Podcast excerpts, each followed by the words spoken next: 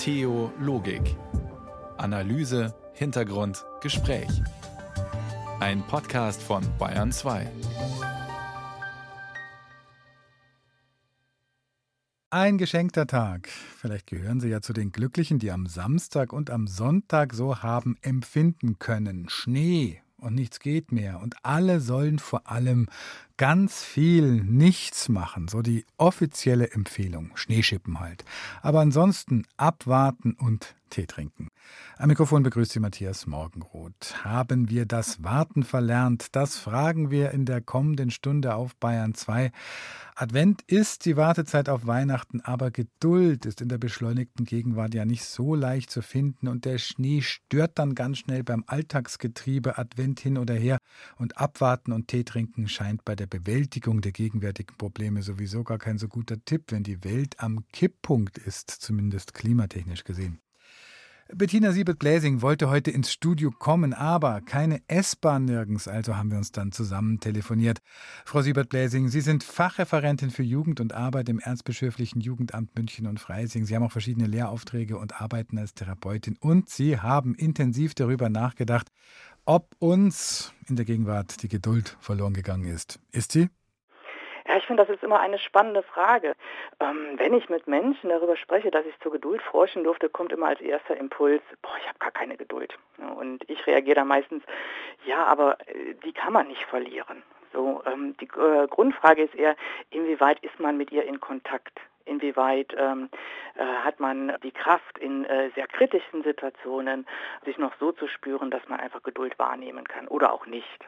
Und ist das ein Problem, dass sozusagen die Gesellschaft, die beschleunigte Gesellschaft, davon reden wir ja viel, wenn die Welt so schnell wird, dann ähm, ist vielleicht das Warten und Abwarten können und das Geduld haben können oder Geduld haben müssen überhaupt nicht mehr so richtig vorgesehen. Ist das überspitzt gesagt oder hängt das zusammen? Ja und nein.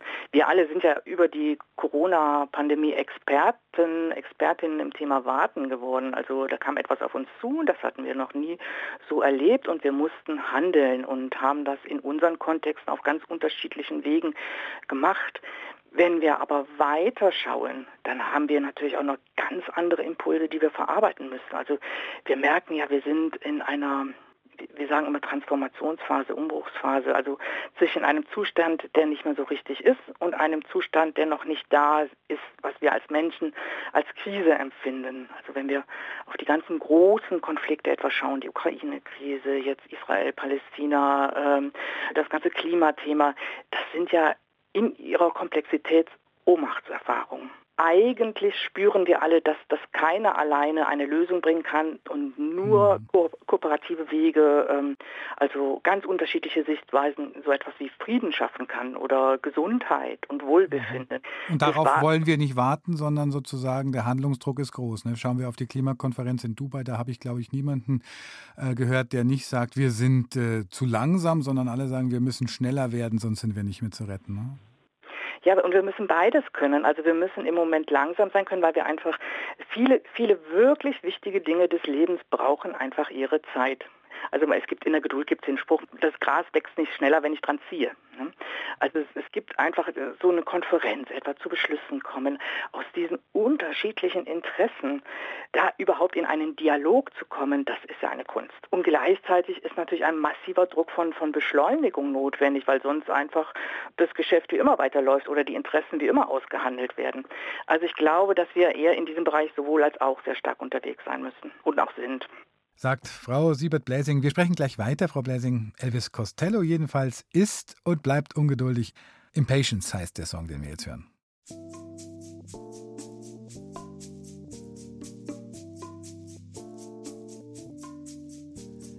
How long do I have to wait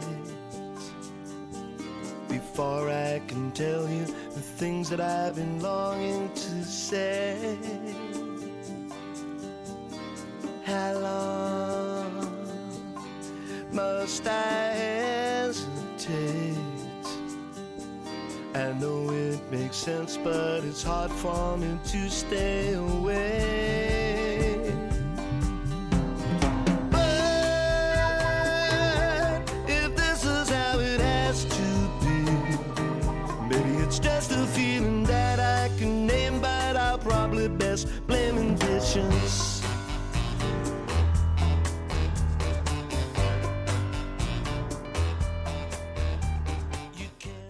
Bayern 2 am Montagabend. Sie hören Theologik, die Sendung über Gott und die Welt. Haben wir das Warten verlernt? Und wie kriegen wir Geduld irgendwo wieder her? Das fragen wir heute, bevor ich mit Bettina Siebert-Bläsing weiterspreche. Folgen wir Jasper Riemann in die Qual des Wartenmüssens. Unsere Mitarbeiter sind zurzeit alle in einem Kundengespräch. Bitte haben Sie etwas Geduld. Es gibt wohl wenig Dinge, die mich so nerven, wie in einer Warteschleife festzuhängen. Die Musik ist das Schlimmste. Die pure Folter. Unsere Mitarbeiter sind zurzeit alle in einem Kundengespräch. Bitte haben Sie etwas Geduld. Eigentlich ja blöd, dass das Warten so nervt. Man tut's ja ständig.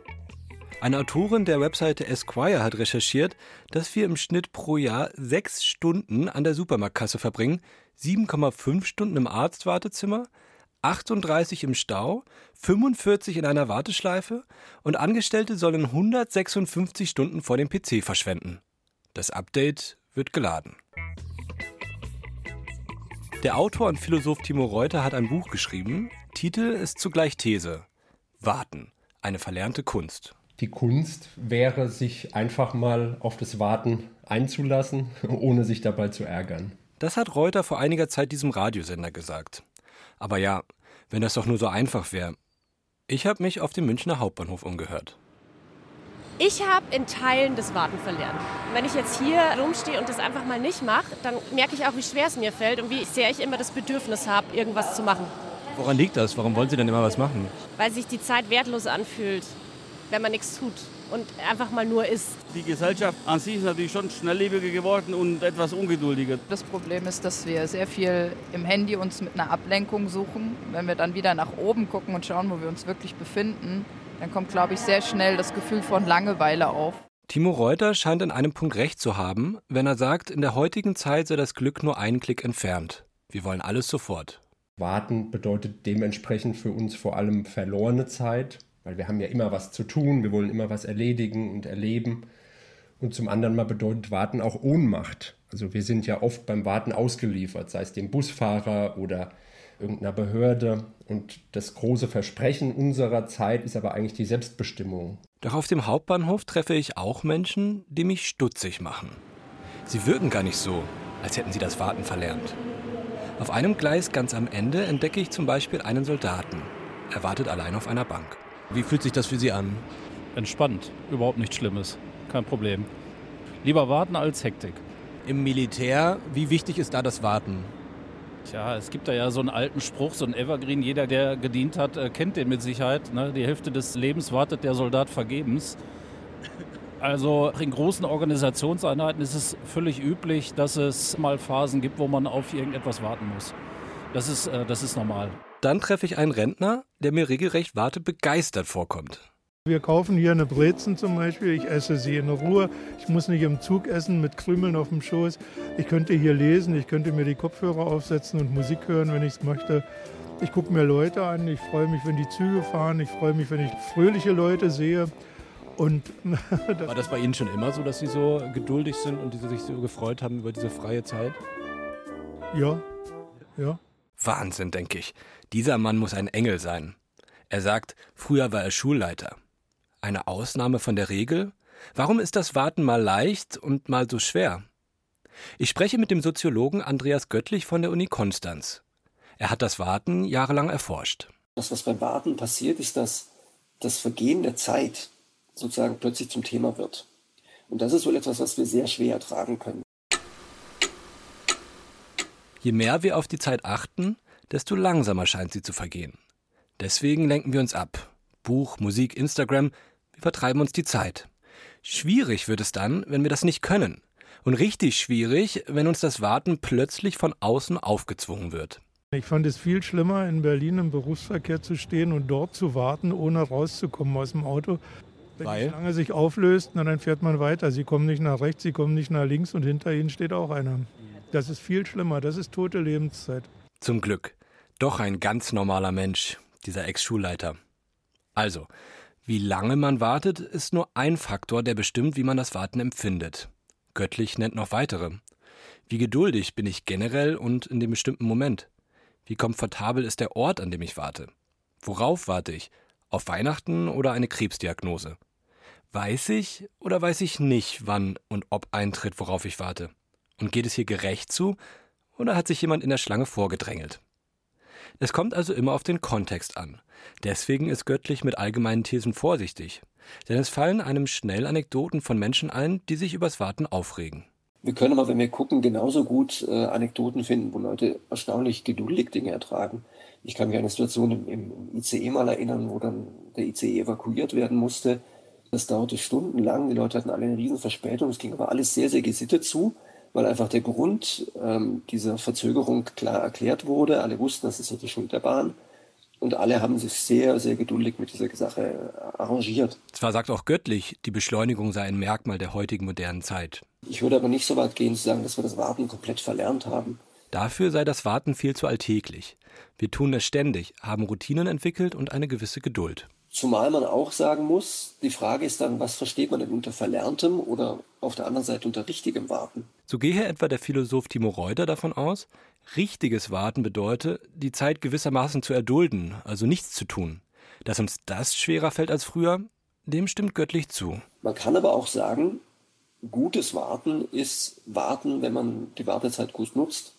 Also der Schriftsteller Heinrich Schmörler hat so schön gesagt, die Kunst des Wartens besteht darin, in der Zwischenzeit was anderes zu tun, also gerade nicht zu warten. Und man kann es auch so betrachten und sagen, in diesem Punkt haben wir eigentlich das Warten sogar besser gelernt als frühere Generationen. So ist es wohl auch eine Sache der Perspektive. Wir sind vielleicht schlechter darin geworden, Langeweile zu ertragen, aber besser darin, sie zu vermeiden. Betrachtungen übers Warten, unter anderem am Münchner Hauptbahnhof, einem Ort, wo man Geduld braucht, auch wenn es nicht schneit. Jasper Riemann hat seine Aufnahmen gemacht, als die Züge noch ganz normal fuhren vor dem Schnee. Frau Siebert-Bläsing, wir reden weiter. Würden Sie dem zustimmen? Wir sind schlechter geworden, Langeweile zu ertragen, aber besser darin, sie zu vermeiden? Also als Pädagoginnen wünschen wir uns eigentlich ja auch Momente der Langeweile bei Kindern und Jugendlichen. Die Kinder und Jugendlichen wünschen sich die in dem Moment nicht. Ne? So, es muss ja was passieren und wenn man, wenn viel passiert, dann fühlt man sich gerade mitten im Leben. Aber so wir als Pädagoginnen, als Sozialpädagogen und Pädagogen wissen, dass diese Momente der Langeweile eigentlich äh, goldene Momente sind, weil darüber Kreativität entsteht, ähm, neue Ideen entstehen, plötzlich kramt man ein Buch raus, was man ewig nicht gelesen hat oder fängt an, auch was zu basteln oder ähm, keine Ahnung, irgendwas zu reparieren. Ähm, und wir wissen gleichzeitig auch, dass der einfachste Weg des Lernens das Lernen am Vorbild ist. Hm? Wenn wir in die Geduldsforschung reingehen äh, und ich auf etwa die jungen Leute schaue, also sagen, von wem kann ich eigentlich Geduld lernen, dann haben die oft beschrieben, immer von einem Elternteil, entlassen ist, ist nicht von beiden, ne, so, und Großeltern. Also sie lernen gerne von einem Vorbild. Und was heißt es dann, also wenn, wenn Jugendliche keine Erwachsenen mehr erleben, die eigentlich Langeweile dann auch mal ähm, ertragen oder aushalten müssen. Also es ist so ein, so ein Wechselspiel. Ich glaube, dass wir auch den jungen Leuten gut täten, wenn wir auch selber Momente der Langeweile mehr zulassen würden als ähm, mhm. Erwachsene. Wie kann man denn Geduld lernen? Wie kann man die Geduld lernen? Einfach schon mal darüber den, ähm, also seine eigenen Situationen mal wahrzunehmen. Also in der Buntheit, Vielfalt des Lebens, äh, wie wir unterwegs sind. Und dann kann man ganz klassisch auch sagen, ich nutze wirklich Alltagssituationen. Also an der Kasse da muggel ich mich nicht so durch, dass ich immer sage, wie komme ich am schnellsten durch, wie so aktives Skifahren, sondern ich stelle mich wirklich an eine Schlange an und ähm, ja, genieße es mit dem Moment, dass ich warten darf. Und manchmal mache ich das so, also nicht, wenn ich jetzt gerade auch keine richtige Zeit habe oder so, dass ich dann gezielt einzelne Leute mal durchlasse. Ne? So, Mensch, mit ein, zwei Sachen wollen sie nicht vorgehen. Und das Lächeln der Leute und die Freude dann einfach zu sehen, sag, ja wirklich? Ja, danke. Ne? Also das ist schon auch, finde ich, so ein kleines Geschenk, was wir alltäglich machen können. Kleine Sachen. Ne?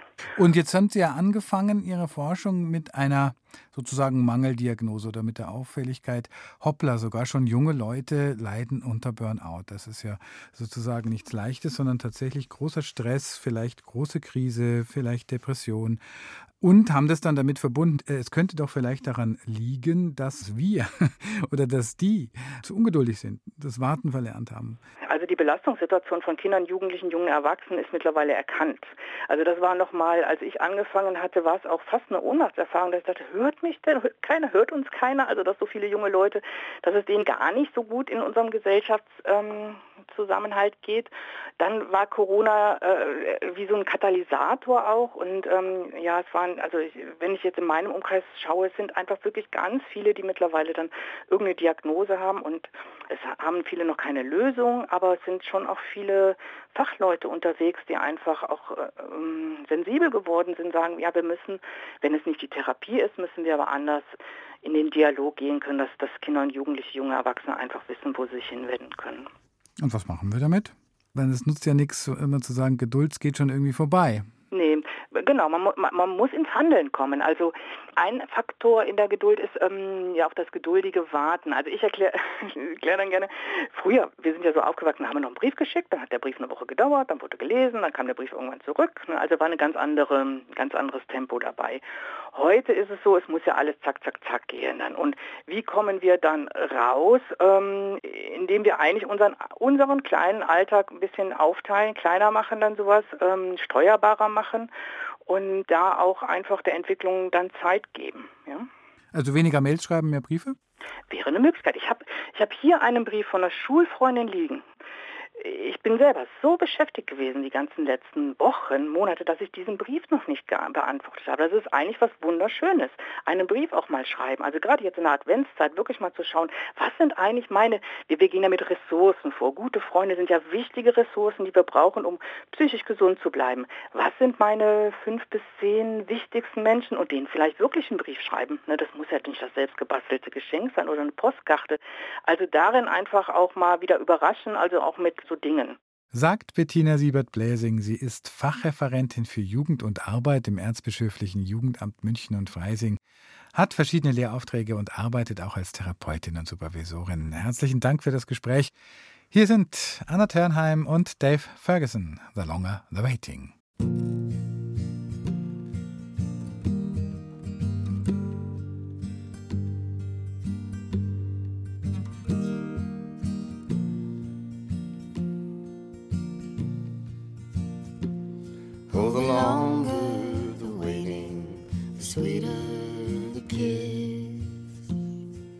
It's better, my darling, I promise you this.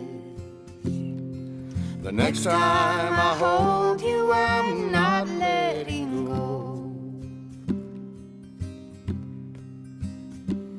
Will you wait for me, darling?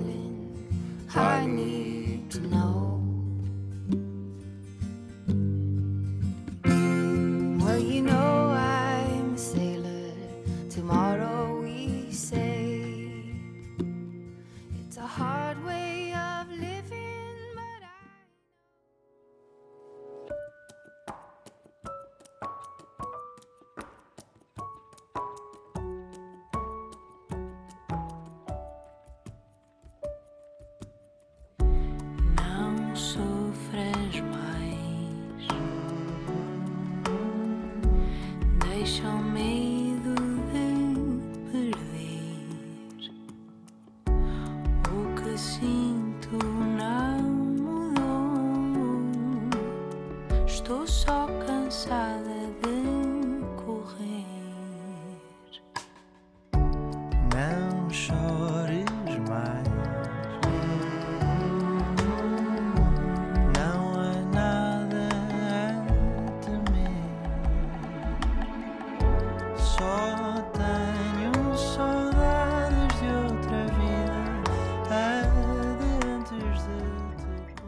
An Schneetagen wie diesen könnte man auch gut ablesen, wie getaktet wir sind, sodass viele sehnlich darauf warten, dass der S-Bahn-Takt wieder läuft und die Straßen einen nicht zur Langsamkeit verdammen. Das Leben soll und muss eben auch funktionieren. Es soll jetzt nicht zu besinnlich klingen, aber die Adventszeit ist ja eigentlich eine Zeit, die immer wieder darauf hinweisen will, dass das Leben aus mehr als Funktionieren besteht und dass es Geduld braucht. Zumindest 24 Tage.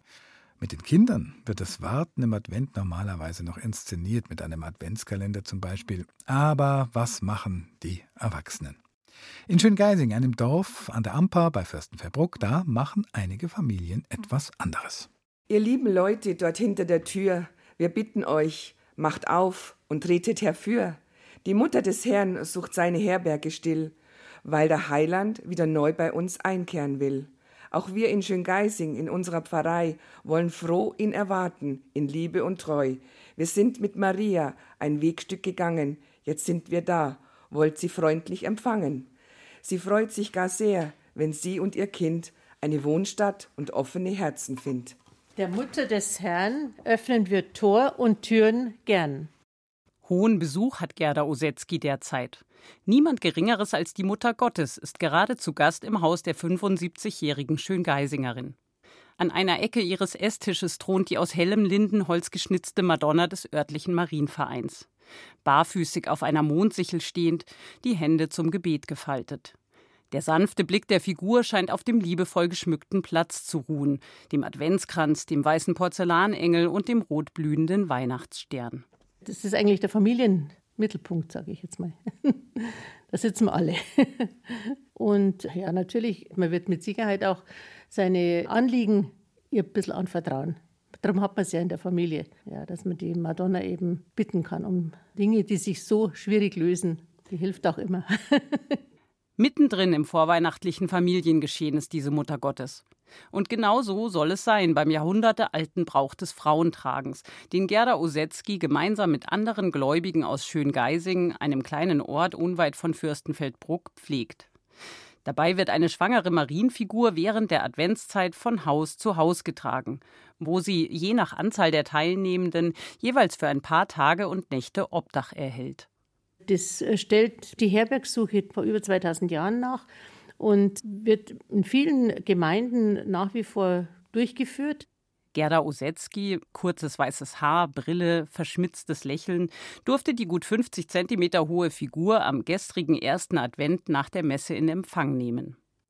Sie hält mit ihrem besonderen Gast gerne mal Zwiesprache und berichtet von Bekannten, die vor der Marienfigur den Rosenkranz beten. Die meiste Zeit aber lebe man einfach mit der Madonna, esse, lese, spiele und unterhalte sich neben der Figur. Bis Heiligabend wird die Madonna nun durch den Ort wandern und den Schöngeisingern das Warten auf Weihnachten verkürzen. Klar, eine Redensart wirklich kürzer wird der Advent durch den Brauch nicht. Bestimmt aber schöner. Für Irmgard Hefter ist das auf jeden Fall so.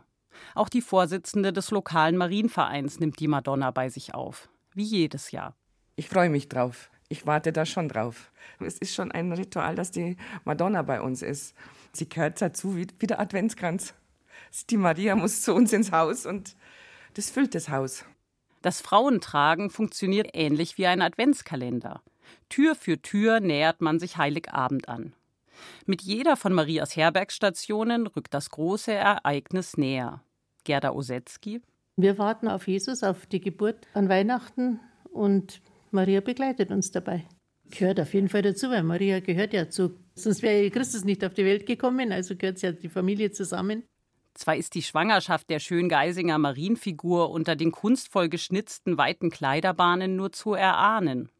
Doch was könnte Warten prägnanter symbolisieren als eine Madonna in anderen Umständen? Jeder Schwangerschaft wohnt das Warten auf die Geburt des Kindes inne. Irmgard Hefter pflegt eine innige Verbindung zur Mutter Gottes, seit diese ihr, wie sie erzählt, in einer schweren Krise half. Etwas zurückgeben will die 67-Jährige mit den weichen Gesichtszügen, der grauen Kurzhaarfrisur und dem blau gepunkteten Halstuch. Auch dafür steht für sie das Frauentragen. Als Dankeschön bin ich zum Marienverein gegangen, hatte also ein Problem und sie hat mir dabei geholfen und habe gesagt, ich gebe Herberge. Der Brauch, der auch Herbergsuche, Marientragen oder Wandermutter Gottes genannt wird, will aber auch Menschen zusammenbringen. Immer dann, wenn die Figur an den oder die Nächste weitergegeben wird. Der Ortswechsel der Madonna wird oft mit einer gemeinsamen Andacht, Gesang, Punsch und Plätzchen begangen. Doch die Zahl der Teilnehmenden sinkt.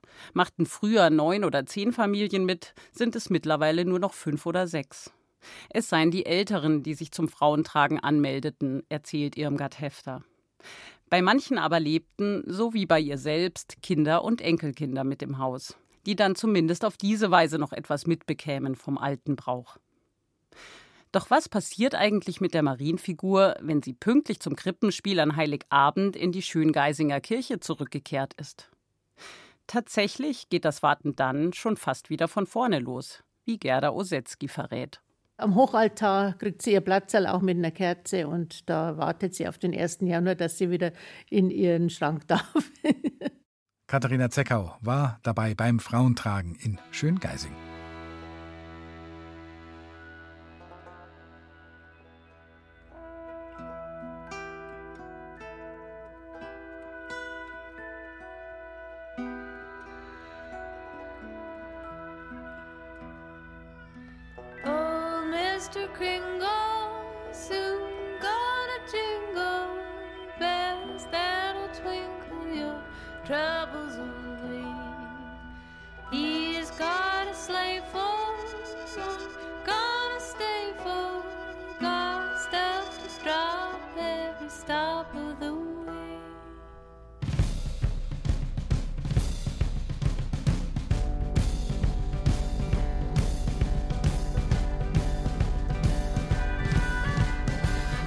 Mr. Kringle soon gonna jingle the bells that'll twinkle all your troubles away. Black Prairie featuring Sally Ford. Everybody is waiting. Sie hören Bayern 2 mit Theologik. Die Sendung gibt's auch, Sie wissen es, als Podcast. Dann können Sie es hören, wann Sie es wollen. Gehen Sie auf die ARD Audiothek, geben Sie Theologik ein, schon müsste es funktionieren. Da haben wir es wieder. Unseren Trend zum Nicht warten wollen, alles auf einmal haben wollen oder haben können. Wer warten will und Stück für Stück hören, der kann auch einfach immer montags einschalten zwischen 21 und 22 Uhr mit dabei sein bei Theologik auf Bayern 2. Nächstes Jahr in Jerusalem. So ein alter Wunsch im Judentum und eingeschrieben ist im Judentum ein geduldiges oder vielleicht auch ungeduldiges Warten auf das große Friedensreich, auf den Messias. Danach fragen wir gleich, hier ist Brother Waiting on the Day.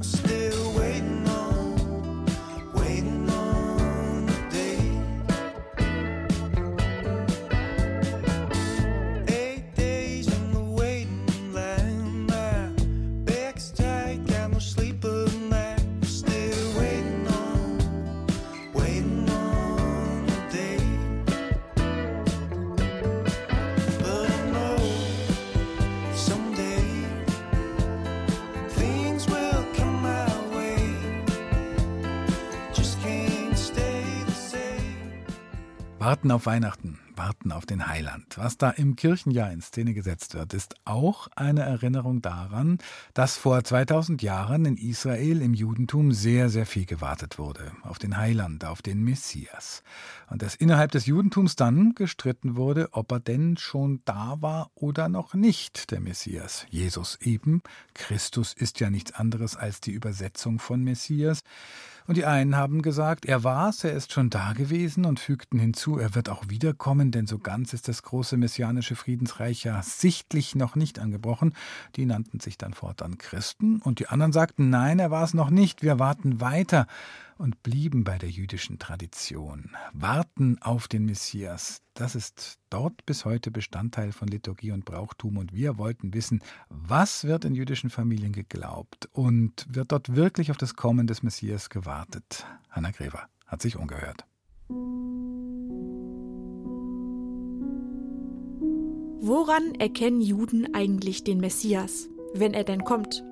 Das ist gar nicht so leicht zu beantworten, erklärt Rabbiner Netanel Ohlhüft von der School of Jewish Theology in Potsdam. Weil das Judentum ja eine Tradition ist, die einen sehr umfangreichen Literaturkanon hervorgebracht hat und darin ist sehr unterschiedliche Meinungen aufgestellt hat. Das heißt, wir haben rationalistischere Traditionen, wir haben mystischere Traditionen, wir haben alte talmudische, wir haben biblische und wir haben moderne, die äh, nebeneinander oder ineinander laufen. Geht es trotzdem noch ein bisschen genauer? Es muss doch Erkennungsmerkmale geben. Also alle stimmen wahrscheinlich überein, dass der Messias das Volk Israel sammeln muss. Er muss alle Juden ins Land Israel bringen und er muss den Tempel in irgendeiner Form wieder aufbauen. Das heißt, er muss das, was das das Volk Israel durch sein Exil verloren hat, den Zugang zum Land Israel und die Gesetze, die im Land Israel gelten und die spirituelle Höhe, die damals galt, so Grundwerte der jüdischen Tradition, die sollen wieder eingeführt werden. Im Laufe der Geschichte hat es im Judentum auch durchaus schon Personen gegeben, von denen man zuerst glaubte, dass sie der Messias sein könnten.